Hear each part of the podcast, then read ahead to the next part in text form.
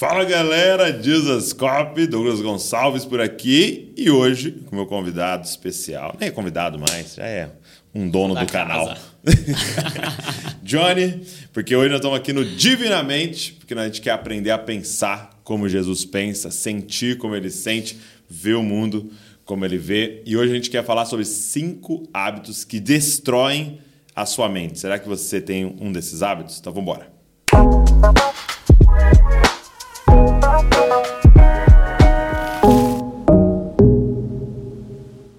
Meu amigo, vamos lá. Vamos falar para essa galera hoje sobre hábitos que as pessoas podem estar tendo que destroem a mente delas. Sim, exatamente. E a gente vai tomar como pressuposto, como ponto de partida, a raiz de toda destruição.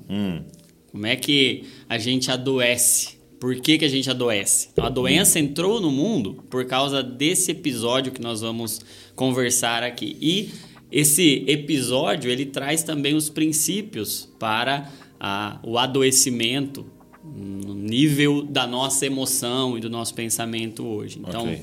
eu vou falar de cinco hábitos que se a gente tiver como Eva teve naquela ocasião em que ela esteve diante da serpente, se a gente tiver aquele padrão Gênesis de 3. pensamento de Gênesis 3, a gente vai adoecer também. Então a gente já falou de hábitos, aqui tem um vídeo falando sobre hábitos para desintoxicar a mente, e hoje a gente vai ver um conjunto de hábitos que intoxicam Ok. a mente, né? Então, até o final aí, depois você dá uma olhada. Assiste esse primeiro, claro, depois dá uma olhada no outro, a gente vai deixar em algum lugar para você. Bora lá então? Bora. Então, o primeiro hábito que destrói a mente foi o que aconteceu lá com Eva, Gênesis capítulo 3, quando a serpente chega para falar com ela. E o problema não é ela conversar com a serpente, ela dialogar com a serpente. Até porque Deus dialoga com o diabo. Né? Uhum. A gente vê lá em Jó que Deus troca uma ideia ali com.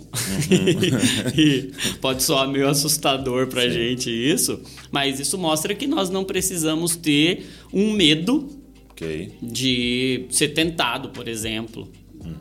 Ter um, um pensamento e um dardo inflamado do maligno. Nós temos o escudo da fé e Ok. a gente dialoga de certa forma mentalmente. É no deserto, né? Jesus na tentação Sim. tem um diálogo. Dialoga. A questão não é o dialogar. Então, o primeiro hábito é dar ouvidos e acreditar no que a serpente, no que Nas a cobra, sugestões. nas sugestões. Então, o primeiro hábito é dar ouvido para as cobras.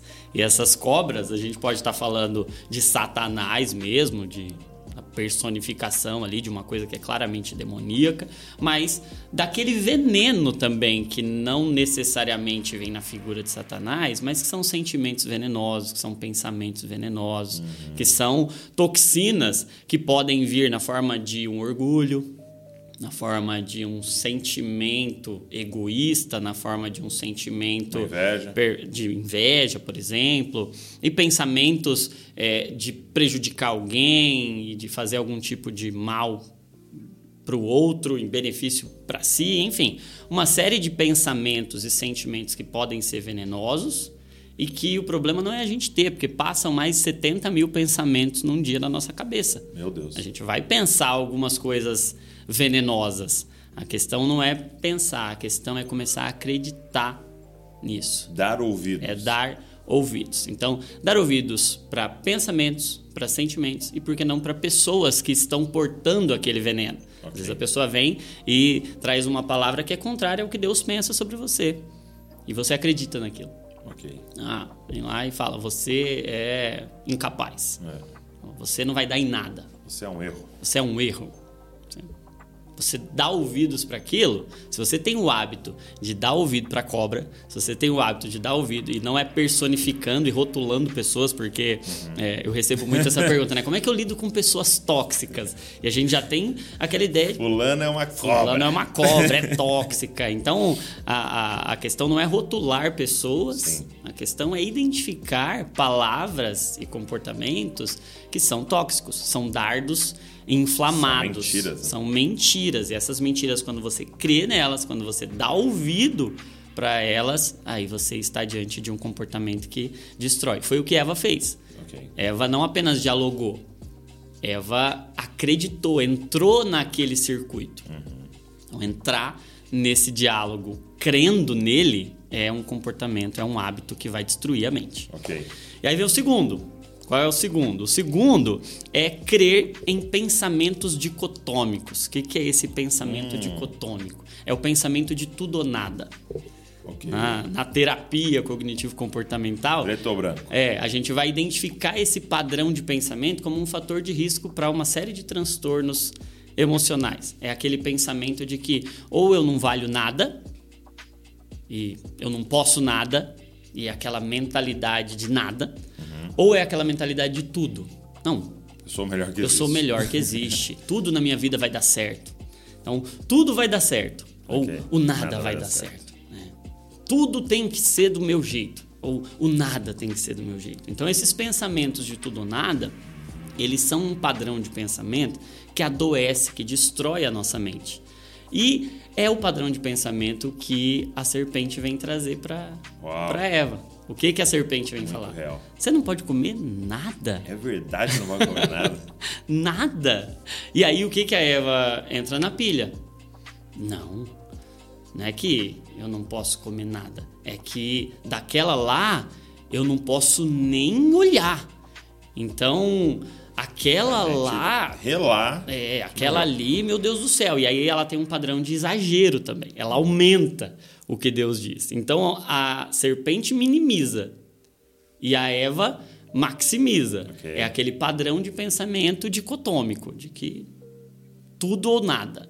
E aí a gente vê que dentro dessa crença, quando Eva entra dentro dessa crença, entra uma semente dentro dela. Cara, nada mesmo. Deus não, Deus me deu nada.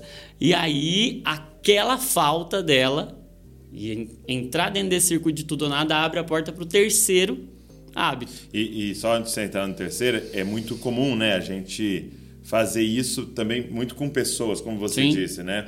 É, ou nenhum homem presta, né? Exato. entendeu? É ou ninguém, é ela, Sim. co- como a gente disse aqui, aquela fulana é uma cobra, Sim. entendeu? Sim. E, e não, né? Tudo que você faz é para me prejudicar. É, exato. Nada que, ela você fala, faz. é. Você vê que todo problema de relacionamento ele nasce dessa generalização, dessa dicotomia. que O marido vai chegar para a esposa e vai falar: você nunca me escuta. Ah, E sendo que nós, nós todos temos momentos Exato. de cobra em que a gente abriu a nossa boca e deixou ser usado toxina, ali. um é. veneno E temos momentos que nós estamos falando a verdade, Sim. fazendo coisa. Então, todo ser humano é assim, né? Sim. Ter esse forte isso. discernimento é importante. Então, fugir desses um pensamentos. comportamento errado. Eu percebo em, em- em consultório crenças centrais ali que a pessoa traz. Não, porque nada na minha vida vai para frente. Ela creu em um pensamento dicotômico. Pode ser que algo que você fez não tenha ido para frente, cara. Mas dizer tudo vai dar certo é um problema. Você diz, não, tudo vai dar certo. Aí, primeira coisa que dá errado de acordo com Frustração. você vem a frustração. Você criou aquela expectativa. Ou nada vai dar certo. Aí você já cria aquela ideia pessimista da vida e exclui Ok. Deus da jogada. E aí? Aí o que, que ela faz depois? terceiro, né? É, aí o que, que é o terceiro? O terceiro, depois que eu entrei nesse pensamento dicotômico, o terceiro hábito que vai destruir a minha mente é focar no que eu não tenho. Porque aí o que, que a Eva começa a fazer? Ela começa a olhar para aquilo que ela não tem e ela deixa de contemplar tudo que ela tem. Então, olha a ordem que Deus, de- Deus deu para Adão e para Eva. Você pode comer de todas. Todas. Você só não pode comer dessa árvore. Dessa que está no meio do jardim. E aí, a partir daquele momento, ela esquece que ela tem todas. Imagina quantas árvores não eram. Sim. Meu Deus do céu. Quantos frutos você não podia provar? Quantas frutas ela não podia desfrutar? Devia ter até blueberry ali. Ah, devia ter. Meu Deus, tinha tudo lá, né, cara? Tinha tudo. Então, ela deixa de olhar para o que ela pode e ela começa a olhar para o que ela não pode. E aí é a síndrome do Instagram. É a síndrome do seguidor. É a síndrome da grama do vizinho. Né? Porque aí, quando você começa a olhar para o que você não tem e começa a focar, porque o problema não é saber o que o outro tem, tem um admirar, tem. É se fato, inspirar, isso é ser fato. assim. A questão é eu focar desviar o meu olhar para aquilo que eu não tenho. E aí ela deixa de desfrutar do que tem e começa a se concentrar. E aí diz o texto que ela começa a olhar e ver que é desejável, e ver que é agradável aos olhos, e ver que aquilo de repente faz falta para ela. Uhum. E que ela não tem algo que de repente Deus não deu para ela e deu. Deus está me privando de algo que é dele, ele poderia me dar. Então a gente começa a olhar para o que a gente não tem e a gente começa a ficar frustrado. Então, essa mentalidade de frustração vem de focar no que eu não tenho. E aí eu, eu, eu amo o texto de Provérbios 5, em que ele está falando do adultério. O sábio está falando do adultério ali, fazendo uma advertência contra o adultério, mas ele diz que a felicidade está em você beber da sua própria água. Bebe da água da sua cisterna. cisterna. Desfruta daquilo que é seu, desfruta daquilo que Deus te deu. Porque a felicidade não está na água, a felicidade está no fato dela ser sua. Uhum. Deus ter dado para você. Eu tava, tava ouvindo um podcast, é, um que eu gosto muito, até cito com frequência, o Simon Sinek, e o, eu, não, eu não lembro exatamente quem era o convidado dele, e disse assim, olha, é, não, é, não foque em ter aquilo que você quer, foque em querer aquilo que você tem. É isso. É isso mesmo. Exato. Comece é. a, a, querer crescer em querer mais isso. aquilo que você tem. Né? E, e é exatamente isso, é. porque quando a gente tem aquilo que a gente quer, é infinito, cara. Porque o, o, o nosso querer vai mudando. Né? Assim que eu tenho, já não é mais o eu objeto. Eu vou sempre estar concentrado no que me falta. É, incrível. E aí é, é aquele entendimento da plenitude que há em Cristo. Que quando a gente entende que Deus já nos deu Somos completos. Que nós somos completos e que o que nos falta não é o que a gente ainda não recebeu. O que nos falta é aquilo que a gente ainda não entregou. Oh. Porque a falta que está em nós não é porque Deus não nos deu alguma coisa. É porque a gente, por vezes, ainda não entregou algo que é nosso. E aí, aquele sentimento de vazio e de falta não é porque Deus me reteve alguma coisa, Deus não me deu alguma coisa, mas porque eu não entreguei ainda aquilo que eu preciso entregar. Então, dessa mentalidade de plenitude foi o que faltou para Eva naquele momento. Sim. Ela começou a ver que algo faltava para ela e ela concentrou o olhar naquilo que faltava. E aí é aquela frase: se você desfruta mais, você se frustra menos. Se você sente mais o gosto, você sente menos desgosto. Se você bebe mais e desfruta mais e se sacia mais da sua água, você tem menos desejo pela água do vizinho, pela fonte que é do vizinho. E ter esse olhar concentrado no que você não tem, querer o que você não tem, vai te fazer adoecer. Né? E, e é aí? por isso que entra a doença ali no mundo. Uhum. E é assim que entram muitas doenças em nós. É assim que a nossa mente destrói. E aí vem o quarto. O que, que ela faz depois, da, depois desse episódio? Ela vai lá e come, ela vai lá e saboreia aquilo que não era para saborear e aí. Coloca o pé na jaca. Coloca o pé na jaca. Será que era jaca? Olha aí, hein, cara. Será que a gente fez, descobriu aqui algo? agora, ela peca, eles pecam e eles agora sentem medo. E aí vem o quarto, o quarto comportamento, hábito que destrói. É não saber lidar com medo. É não saber o que fazer com o medo. Hum. Porque ela foge para o lugar errado. Ok. Então todos nós temos medo. Todos nós, em momento, em um momento ou outro, vamos ter medo. O problema não é ter medo. O problema é fugir para o lugar errado na hora do medo. Porque o medo a gente já sabe que ele ativa em nós aquela resposta de luta e de fuga. Uhum. Então é natural que na hora do medo a gente precise fugir. A gente precise ir para algum lugar. O medo é um empurrão para fuga uhum. para fugir. Qual que é o quarto hábito? É que a gente foge para o lugar errado. A gente foge para comida, a gente foge para pornografia, a gente foge para balada. E aí, quando você tem uma emoção negativa, você tem aquele sentimento de medo, não sei o que vai acontecer, eu não sei o que, que Deus vai pensar, eu não sei o que, que vai acontecer no casamento, no trabalho, eu não sei o que vai acontecer na empresa. E aí, como é que eu lido com o medo? Não saber usar o medo como um mecanismo de convite para fugir para Deus uhum. é um comportamento que destrói. É a gente se perder na hora do medo, é a gente se perder na hora da culpa, é a gente se perder na hora da vergonha. E aí a gente não sabe o que fazer com os sentimentos e com as emoções negativas e a gente foge de Deus. Quando o correto seria a gente fugir para Deus. Muito bom. Então, fugir para o lugar errado é o quarto hábito que destrói a nossa mente. Não saber lidar com emoções negativas.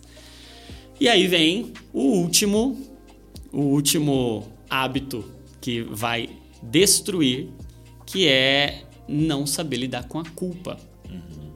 Porque ela está ali culpada, uhum. eles estão eles culpados, eles estão errados e Deus aparece para eles. E quando Deus aparece e Deus pergunta para eles: Adão, onde é que você está? E você comeu da, da árvore que eu, eu falei para você não comer. comer. E aí vem o nosso grande erro que destrói a nossa mente, que é não saber lidar com a culpa. A gente começa a terceirizar Uau. responsabilidades. A gente começa a se vitimizar. Então tem esse primeiro mecanismo errado de lidar com a culpa. Não, a culpa é sua. Não, não é minha. Mas tem um segundo mecanismo errado também que acontece e a gente percebe isso na igreja, que é o ruminar. É, não, essa culpa é minha mesmo. E agarrar. E agarrar com a culpa. Ficar abraçadinho. Morrer com a culpa. Dormir com ela, é. gostosinho. Exato, exato. E, e, e, eu cometi esse erro em momentos da minha vida. Eu, durante um tempo da minha vida, eu agarrei com a minha culpa ali. E aí eu me vira lembro... estilo de vida, né? É, vira um estilo de vida. E, e não, não liberar essa culpa destrói a mente de qualquer pessoa. Nós não fomos feitos para viver com a culpa. Deus nos fez para viver em paz. Por isso que o Evangelho vem trazer de volta a Perdão. paz com Deus. Justificados, pois, pela fé, temos paz com Deus. Essa é a mensagem do Evangelho, é uma mensagem de paz. E quando a gente vive com essa culpa, a gente está destruindo a nossa mente. E aí o que, que a gente faz então? Como é que a gente se liberta desse mecanismo de culpa? A gente precisa, inevitavelmente, todos os dias desfrutar do perdão e da graça de Deus. Uma vida que tem graça é uma vida com muito mais alegria. Não é à toa que a palavra é a mesma, né? É. A graça é o que dá graça uhum. para a vida. Então, quando a gente experimenta essa culpa, eu costumo dizer que toda emoção negativa é uma matéria-prima. E a culpa é uma matéria-prima para a graça. Quando a gente sente essa culpa, é porque Deus está nos chamando para experimentar mais graça na vida e viver uma vida com mais graça. E, e é exatamente o que Deus faz ali, né? É. Deus já sacrifica um Exato. animal e reveste Exato. eles. Exato. Né? Já simbolizando para o sacrifício. Exato. Já mostrando um Cristo. O Cordeiro. O Cordeiro perfeito que seria sacrificado e revestiria ele. E ele já anuncia, né?